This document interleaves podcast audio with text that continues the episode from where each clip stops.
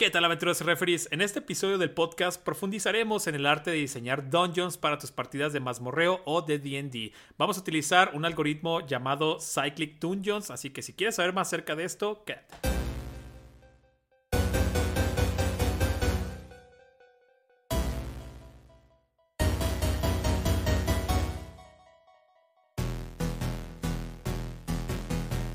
Roll Second El show sobre juegos de rol comienza ya.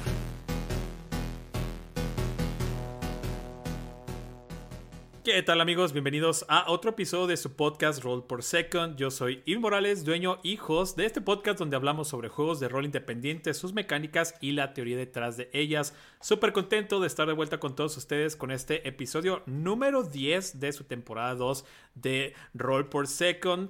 Vaya que han pasado bastantes cosas, vaya que estoy contento de estar de vuelta con otro episodio con todos ustedes. Y eh, antes de comenzar directamente nuestro show, vamos a irnos directamente a la esquina de la mesa, esta sección donde esta vez vamos a hablar un poco más de noticias del medio en general, debido a que han pasado un buen de cosas y quisiera ponerme al día con todos ustedes sobre este tipo de noticias, así que vamos directamente para allá.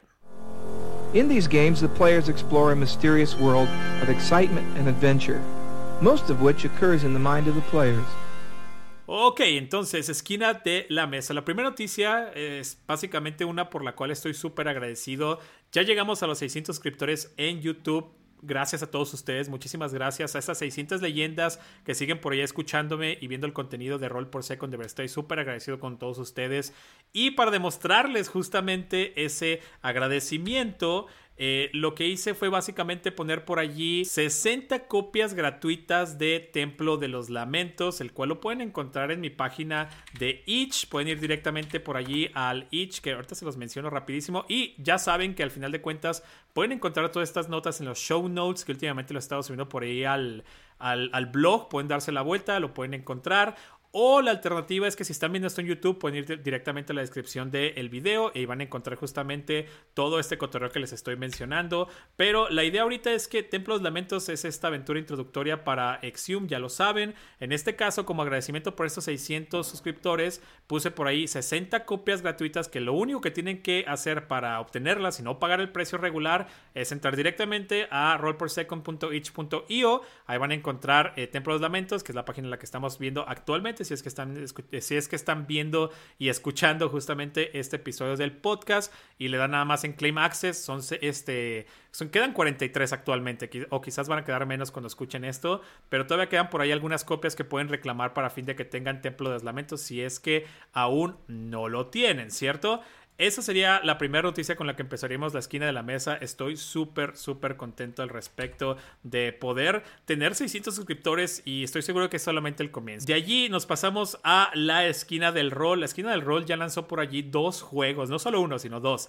Tenemos Monster Hunter y lo que vendría siendo también por ahí un juego súper popular eh, Honey Heist. Estas son traducciones, ya saben que la esquina del rol se dedica a estar traduciendo por ahí un montón de material que se me hace que está brutal, que es buenísimo. Entonces pueden ir directamente igual a su página de Itch por ahí de la esquina del rol y conseguirse lo que sería Honey Heist, que es este juego súper popular de osos intentando hacerse pasar por personas, o Monster Hunter, que el cual fue creado por allí en el Itch, digo, en el Jam, o sea, sí en el Itch, pero en el Jam de Firelights, este juego que está brutal. Entonces pueden darse una, una, una búsqueda rapidísima en de la esquina del rol por allí en lo que es la página de Itch.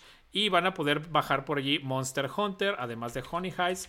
Eh, vamos a tratar de encontrar, de entrar ahorita rapidísimo para que se den una eh, idea. Pero la verdad es que estoy súper contento con la esquina de error porque sigue haciendo un buen de cosas y de proyectos padrísimos, los cuales pueden encontrar eh, justamente en su página de Itch. Y sobre todo, Mario hace un buen, un buen por la comunidad de juegos de rol en general, traduciendo este tipo de trabajos tan buenísimos. Entonces, si entramos por acá, es la esquina del rol.itch.io. Tenemos Pre Monster Hunter y tenemos también por allí Honey Heist. Entonces, ambos pueden entrar, pueden checarlos. Eh, uno cuesta 4 dólares, el otro me parece que está en paga lo que tú quieras. Y son trabajos de maquetación bastante, bastante buenos por la parte de la esquina del rol para que no se los pierdan. Vayan, chequenlos. La verdad es que están, está buenísimo el trabajo por allí de Mario y se me hace que está genial.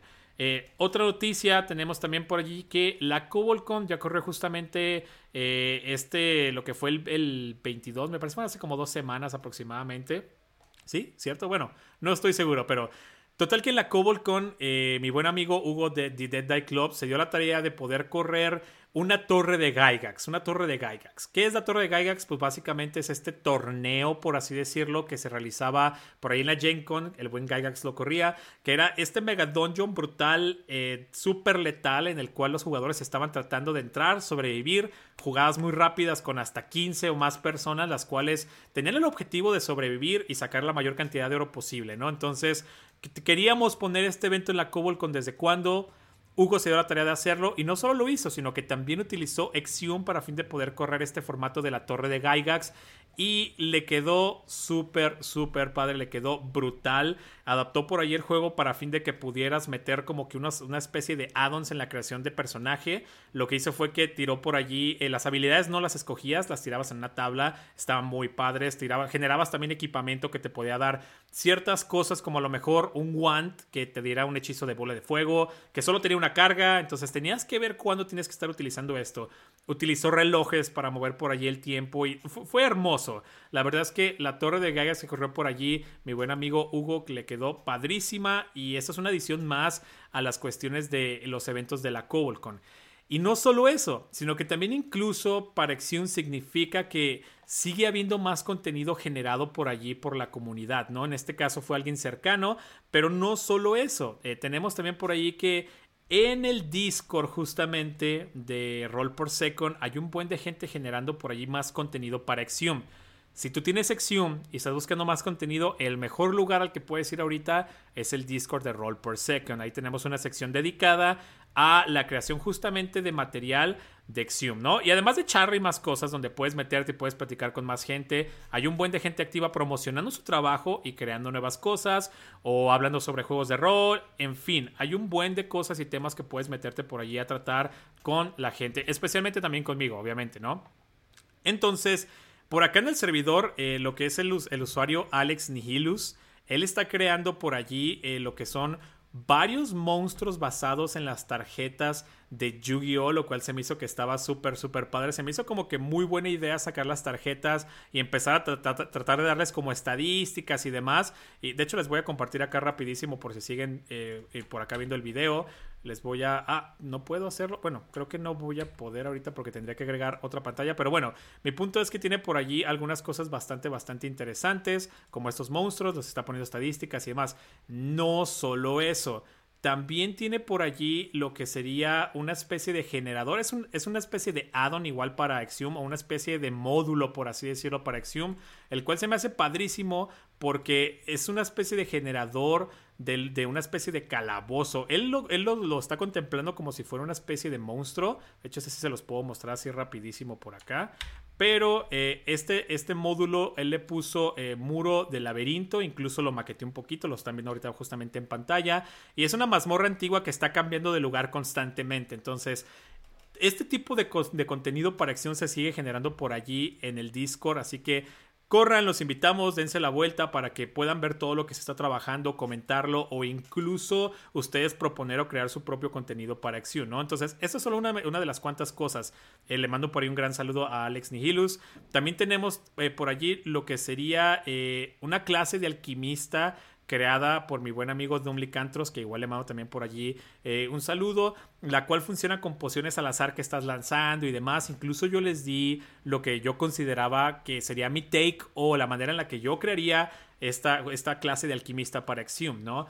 Y esto me regresa a lo mismo, la cuestión de, platicar diseño o compartir diseño con los demás, siento que es algo fabuloso y es algo que se está dando de una manera bastante natural en el, en el servidor de Roll por Second. Así que de verdad, únanse a la charla, lleguen por allí, únanse a, cotorrear, a crear cosas, están más que invitados, ¿no? Entre otras noticias, tenemos también por allí lo que sería el trabajo o los, algunos releases de mi buen amigo Otto Garay. Eh, Otto es también, es también conocido como All Things RPG. Ahorita él también justamente está generando un buen de cosas diferentes y de juegos. Yo no sé cómo le hace Otto, pero prácticamente no se para nunca, ¿no? Entonces, eh, si entran igual a Switch, que es ototg.h.io, igual ya saben dónde están todos los enlaces, van a encontrar que lanzó básicamente dos cosas por allí, eh, o son de las que quiero hablar así rapidísimo, o promocionar más que nada. Tenemos mascaritas eh, sagradas y nunca estuviste aquí. Mascaritas Sagradas tiene una pinta fabulosa, se ve genial, es básicamente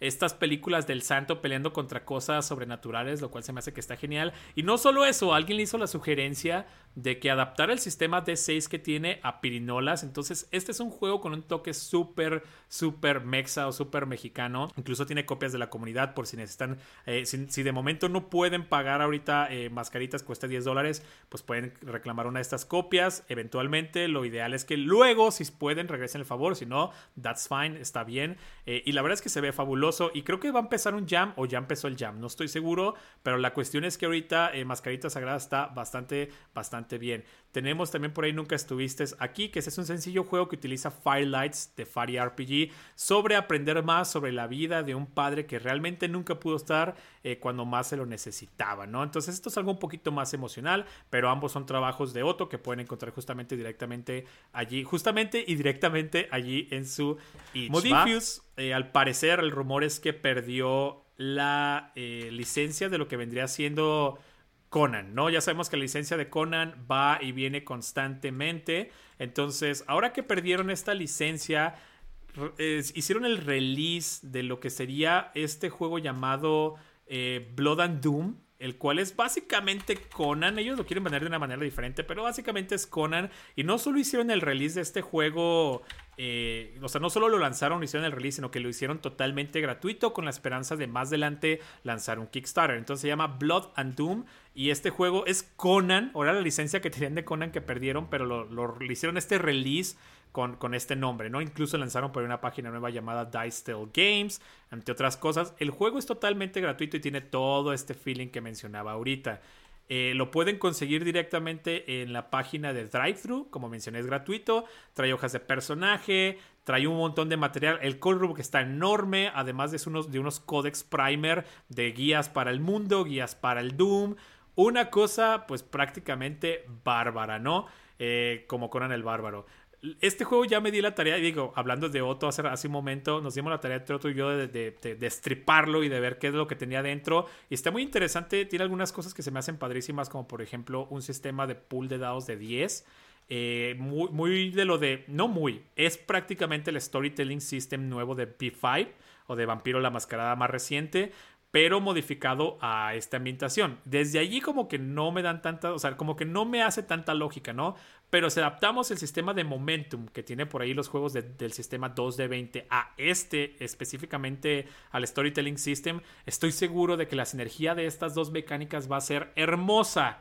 Ahora, ¿qué me alejó del juego? 15 estadísticas, este, 3 trackers de health, uh, feats y es, ok, si eres muy fan del combate táctico que de repente tiene Pathfinder o estos Power Fantasy Games, es muy probable que Blood and Doom te guste. Si, si te gusta como que todo este ambiente de Sword and Sorcery Pulp conanesco, va a estar genial. Entonces, está eso también por allí. Mencioné de vuelta, eh, menciono de vuelta más bien dicho, está totalmente gratis, puedes bajarlo de ya. Y tiene un buen de material, arte bastante bonito, pero definitivamente no viene mucho a lo que personalmente me gusta de los juegos de rol, ¿no? ¿Qué otra cosa tenemos por allí? Bueno, eh, también vale la pena mencionar, y yo sé que esto ya ha hecho un buen de ruido y que mucha gente está hablando acerca de este juego, que dicen que es básicamente la panacea o la panacea de, de juegos de vieja escuela, pero sí, quería mencionarlo sobre todo porque... Resulta que ya está también por ahí disponible, ya super fondeado, durísimo, este juego llamado Shadow Dark, ¿no? Que dice que es eh, juegos de vieja escuela con mecánicas de nueva escuela. Ojo, esto ya existía de hace un montón y se llama el New School Revolution, pero bueno, eh, esto ya existía desde hace un buen, este juego está llamando muchísimo la atención. ¿Por qué estoy hablando de él? Básicamente, no, no porque porque le ve algo especial. Tengo muchos sentimientos muy encontrados con este proyecto y especialmente con este juego, pero quería mencionarlo sobre todo porque alguien me, dijo por allí en comentarios en, algún lugar, no estoy seguro dónde fue, pero hubo alguien que me mencionó, oye, me encantaría saber tu opinión de Shadow Dark. El juego está haciendo un buen de ruido, está haciendo un buen de cosas. Si les interesaría que hiciera alguna especie de video o algún contenido relacionado con Shadow Dark y oh, Shadow Dark y mi opinión sobre este juego déjenmelo por ahí en comentarios. Sobre todo, más que nada, por eso lo menciono ahorita. Si no lo conocen, eh, pues Shadow Dark básicamente es este juego que están tratando de vender como que son mecánicas de vieja escuela o gameplay de vieja escuela con mecánicas nuevas, ¿no? A este juego especialmente le fue muy bien debido a que se dejó caer casi al final de lo que fue la bomba del OGL. Entonces mucha gente estaba buscando alternativas de juego y alguien salió y ¡pum! Bueno, no alguien, ya sabemos quién fue Casey por allí. Salió, lo vendió, lo pegó, lo vendió bastante bien y pues ahí tenemos todo el éxito de este juego que personalmente me, no me, no me emociona mucho, pero igual quería mencionarlo más que nada por si les interesa saber mi opinión de este juego o qué es lo que pienso, déjenlo por ahí en comentarios. Oh, más noticias. Tenemos también por allí que el Zero Engine RPG fue lanzado justamente hoy o fue liberado hoy básicamente como un, sistema gratuito para fin de que tú puedas correr este, tus propias partidas. Ya, ya ahorita resulta que ya, ya no encuentro por allí la imagen para que la puedan checar. Pero Modifis ya sacó básicamente esta especie de, de OGL, si lo quieren ver también por allí. Es una especie de... ¡Ey! Esperen, olviden lo que les dije hace un momento. No es Modifius, me quedé con Modifius por lo que estábamos hablando de Blood and Doom. Al contrario, más bien es Free League Publishing. Free League ya sabemos que tienen este engine o este sistema llamado Zero Year Engine, el cual eh, están prácticamente todos los juegos estrella están basados en este sistema. Ahora ellos ya tienen lo que sería eh, un Free Tabletop License o FTL, con el cual tú ya puedes desarrollar por allí tus juegos en base a este sistema en específico. Entonces, eso es un gran, un gran paso para Free League, que la verdad la están rompiendo durísimo. Este año han sacado un buen de cosas, son los que traen Morborg, son los que traen Forbidden Lands. Alien, entre un montón de otras eh, cosas súper, súper interesantes. Entonces, eso acaba de salir prácticamente hoy, en teoría, eh, sí, hoy a las 7 de la mañana, dice por ahí el post oficial del Twitter de Free League. Además, hoy también fue día de lanzamiento, ayer fue preestreno de la nueva película de Dungeons and Dragons o de Calabozos y Dragones para que Vayamos a verla, vayamos a apoyar. Ya sabemos que la compañía no es muy de mi agrado, ni muchas de las cosas que están haciendo actualmente o hace años es de, de mi interés, pero específicamente la película creo que está bastante bien que vayamos a apoyarla, debido a que esto va a jalar un montón de gente nueva al hobby, lo cual se me hace que es muy bueno y muy sano para que eventualmente de toda esa gente que está por allí, de los que se van a quedar, puede que empiecen a echar raíces y empiecen a buscar dentro de otro tipo de movimientos una vez que terminen con la primera fase de Calabozos y Dragones, ¿no? Esta fiebre que te da al principio y empieza a explorar otros géneros y otras cosas de juegos de rol, lo cual se me hace que está fabuloso y que es bastante sano. Entonces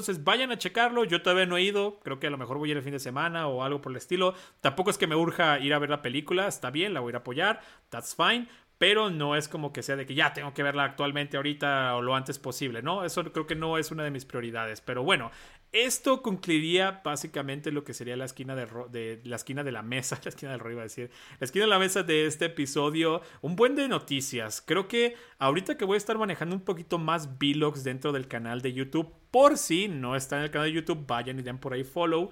Eh, lo que planeo hacer ahorita es mover un poquito más la esquina de la mesa a noticias más un poquito en general que no necesariamente tienen que ser relevantes para todo el mundo, pero sí que considero un poquito más relevante yo. ¿Por qué? Porque si les hablo de, las noticias más relevantes del mundo de los juegos de rol en general, creo que muchas están muy enfocadas a esto, ¿no? A Wizard of the Coast y a quinta edición y todo el mundo habla de ello. Entonces, Probablemente no creo que esperen eh, un review de la película o algo por el estilo, a menos que de verdad me lo pidan. Entonces, de vuelta, déjenlo por ahí en comentarios si están viendo esto en YouTube, si no tienen un mensaje o como gusten comunicarse, eh, sabiendo su opinión, ¿no? Creo que este tipo de temas se los dejo más a los canales que ya están, eh, pues más, tanto más establecidos y que se dedican más a este tipo de contenido, ¿no? De momento, vayamos, incluso ustedes vayan, apoyen la película y vamos a ver cómo esto va a ayudar a que toda esta escena de juego de rol crezca un poquito más.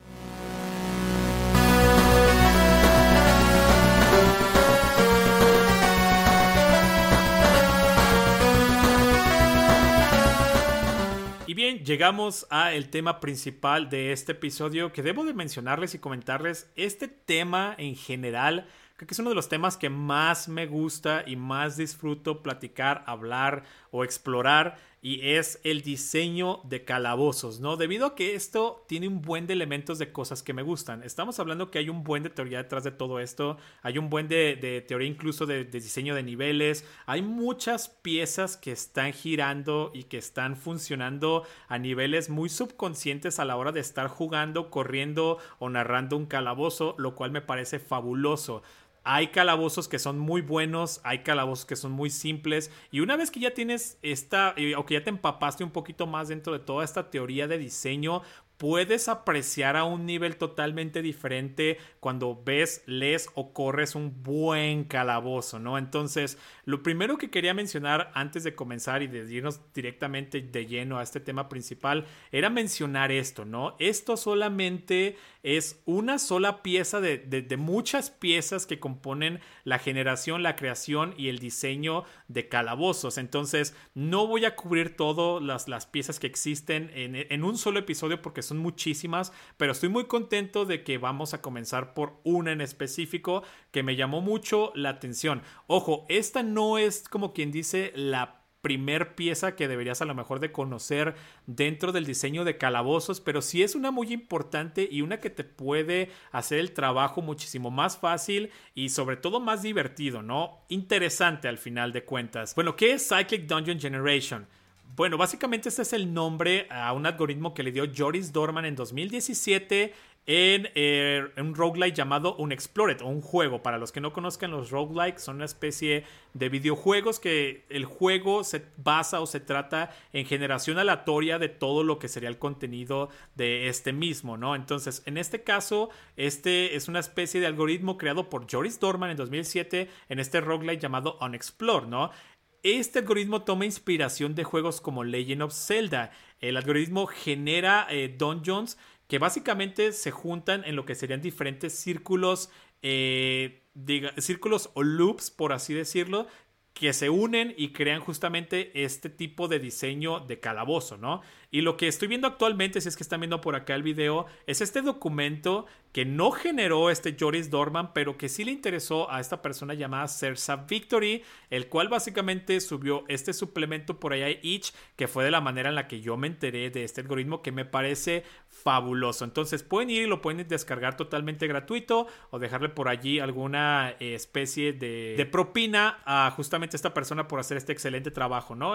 Creo que la maquetación está bastante bien. Entonces lo que estaremos viendo actualmente y lo que voy a estar checando por allí es justamente este PDF llamado Cyclic Dungeon Generation, ¿no? Entonces ya sabemos que es este tipo de generación, este algoritmo de, llamado Cyclic Dungeon Generation, ¿no? Pero la pregunta que se viene ahora es cómo se usa.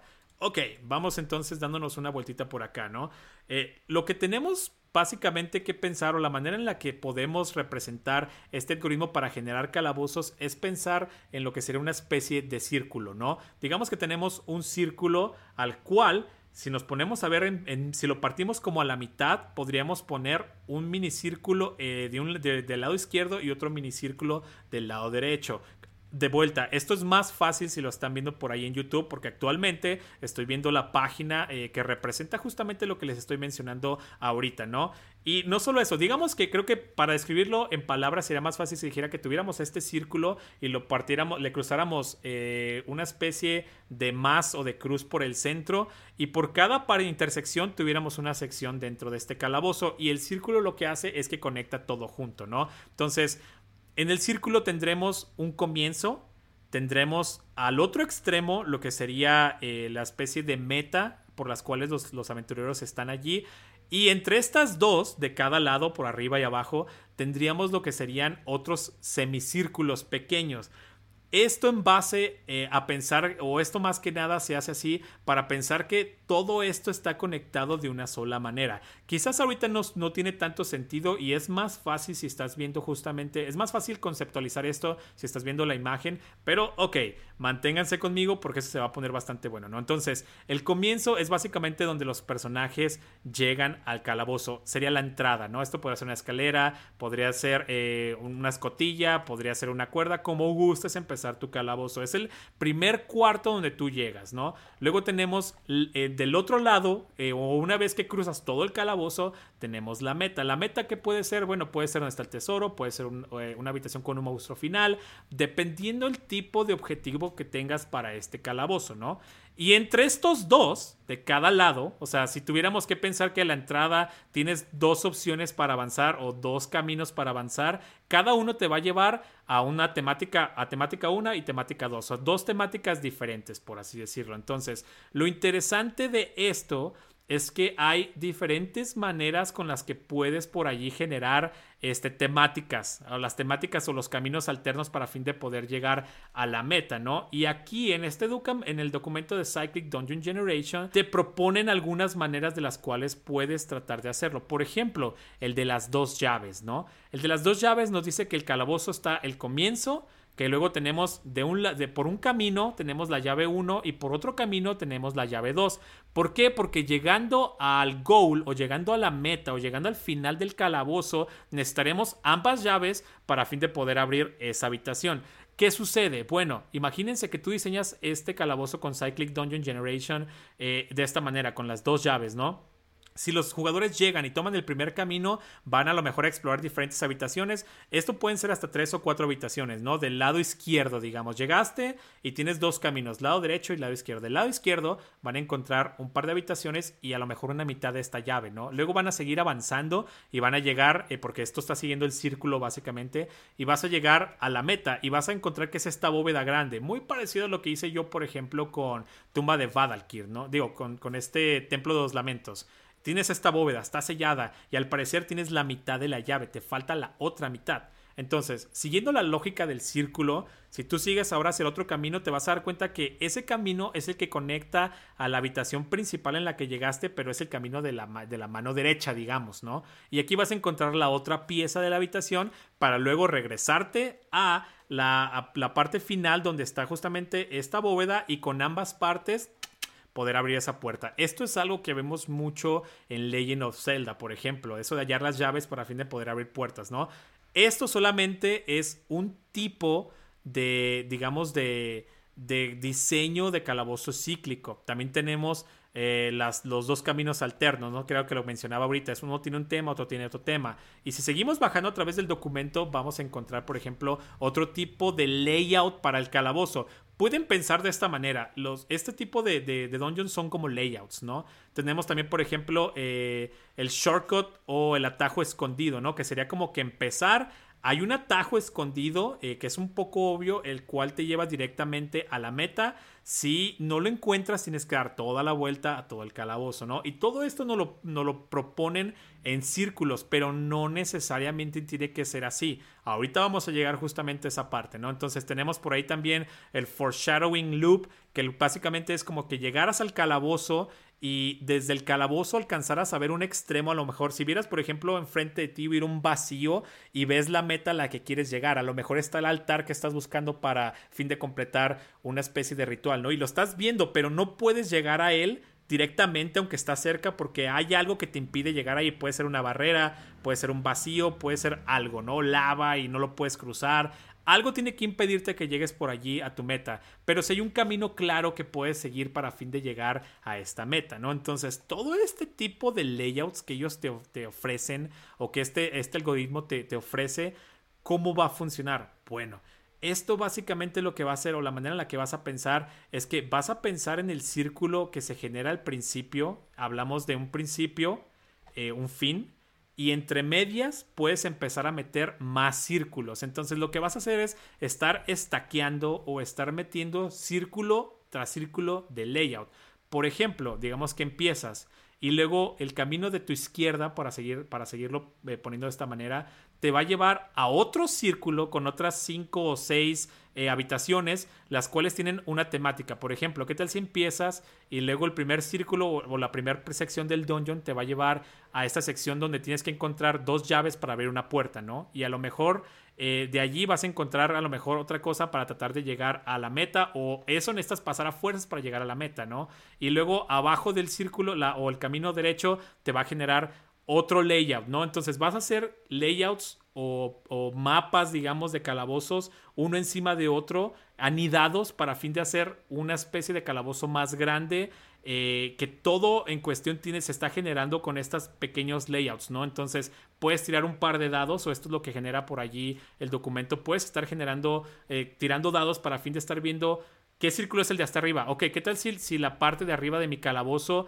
es la de las llaves? Pero para encontrar las llaves tienes que meterte a, a, a otros subcírculos o otras subhabitaciones con diferentes temáticas, como por ejemplo las que proponen por aquí, este, una, una entrada bloqueada con un gran jefe o estos diferentes layouts eh, ya pensados para fin de que tú puedas tener eh, como calabozos dentro de calabozos. Ese sería como que la la manera más fácil de poder comprender esto. El documento de Cyclic Dungeon Generation te, te presenta una manera muy fácil de llevar este algoritmo digital que genera este, este, justamente este videojuego de esta manera eh, a una manera ya más análoga o para hacer calabozos, ¿no? Y la idea probablemente más complicada de entender de este concepto es que una vez que entiendes cómo funcionan los círculos y que dices, bueno, dentro de mi círculo está aquí el comienzo, luego sigues y aquí hay este, tres o cuatro habitaciones que ayudan a la temática, luego ya llegué a mi meta y luego esto regresa es no pensar en el círculo. Incluso aquí te lo mencionan cuando estás creando el mapa.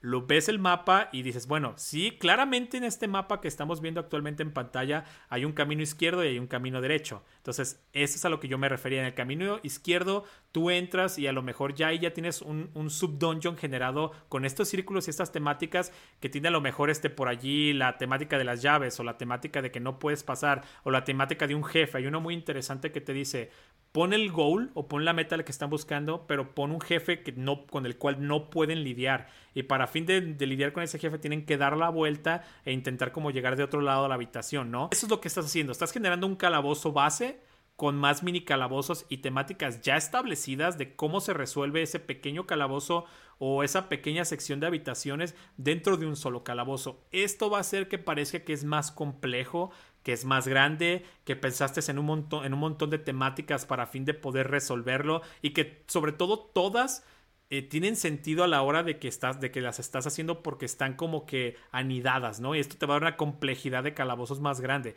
Puede ser tan pequeña o puede ser tan grande como tú quieras, ¿no? Pero a la hora de mapear, ya no necesariamente tienen que ser círculos, ¿no? O sea, tú más o menos puedes ver la manera de que quede en una manera plana en el típico mapa de vista de hacia arriba de los juegos de rol. Y eso te va a generar calabozos así de rápido, rapidísimo, porque con unas tiradas ya conoces más o menos cómo está la funcionalidad de, de, los calabozos y sobre todo de, de, las cuestiones de cómo completas esa parte del calabozo, ¿no? Con las llaves o las temáticas y demás. Esto me parece fabuloso para fin de poder generar calabozos de una manera diferente, intuitiva, fácil y sobre todo que se va a ver muy compleja a la hora de podérsela presentar a tus jugadores. Mi conclusión con esta herramienta es que esta herramienta me gusta mucho para fin de poder generar eh, calabozos sobre la marcha. Yo no la utilizaría para algo muy complejo o como para un trabajo ya digamos más profesional o para publicación debido a que los diferentes patrones eventualmente se pueden hacer evidentes, ¿no? O sea, a lo mejor tus jugadores ya, ya descubrieron lo que mencionábamos mucho a través de este episodio sobre, por ejemplo, las llaves. Dos llaves y luego con eso abres una, eh, una puerta, una bóveda o algo, ¿no? Digo, puedes variarlo, no ocupan ser llaves siempre, podrían ser partes de una gema y esto abre un portal, o podrían ser diferentes cosas que tú puedes como que ser más creativo para que no se sienta igual, ¿no? Pero el motivo sigue siendo el mismo. ¿Para qué sí me gusta? Esto me gusta muchísimo para generar algo, como lo mencioné al principio de mi conclusión, para generar calabozos sobre la marcha y calabozos que sean más complejos. Que supongo que este es el uso que le dieron por allí con el videojuego roguelike, ¿no?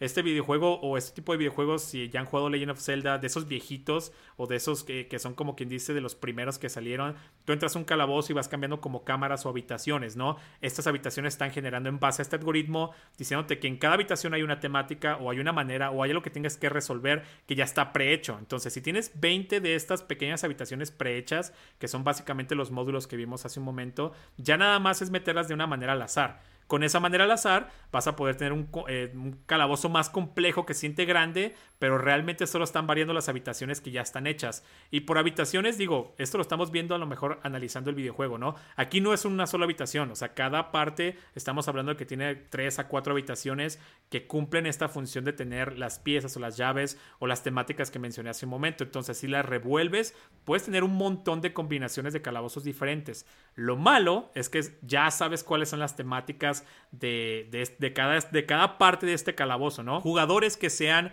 muy hábiles y jugadores que sean muy perspicaces van a notar esto.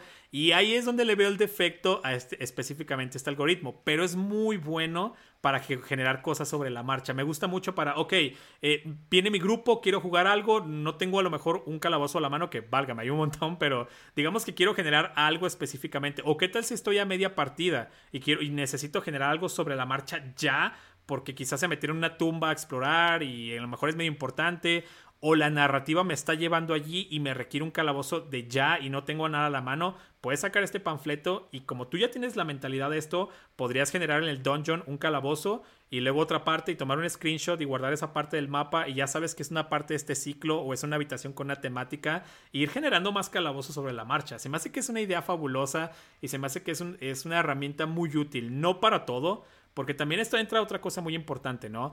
que conozcas las herramientas no significa que a fuerzas tengas que usarlas, sino es como, ok, si sabes que un martillo es bueno para, para clavar y para de repente remover, eh, no vas a utilizarlo para tratar de atornillar algo, ¿no? Entonces, es como mencionan por allí, hay que tener las herramientas adecuadas para la tarea adecuada, ¿no? Entonces creo que esta es solamente una herramienta más que puede venirte muy bien dentro de tu toolkit o dentro de tu eh, maleta de herramientas como narrador y sobre todo como diseñador. Entonces es una, idea que me parece fabulosa, que me parece bastante interesante y que estoy seguro que pueden explotar de un buen eh, de maneras. Así que chequenlo, pues ya saben que voy a dejar por allí links, utilícelo y sobre todo Cuéntenme en comentarios cómo lo utilizarían ustedes, ¿no? O cómo se imaginan o cómo les fue utilizando esta herramienta porque me parece que es una herramienta fabulosa. Y bueno amigos, esto sería todo por este episodio número 10 de la temporada 2. Si les gustó el episodio, eh, no olvides seguirme donde sea que estés escuchando esto, en dado caso de que estés escuchando el formato de podcast. Si lo estás viendo por ahí en el canal de YouTube, no olvides dejar un like, suscribirte y sobre todo golpear la campanita para no perderte más contenido de este, entre otras cosillas que voy a estar por allí subiendo.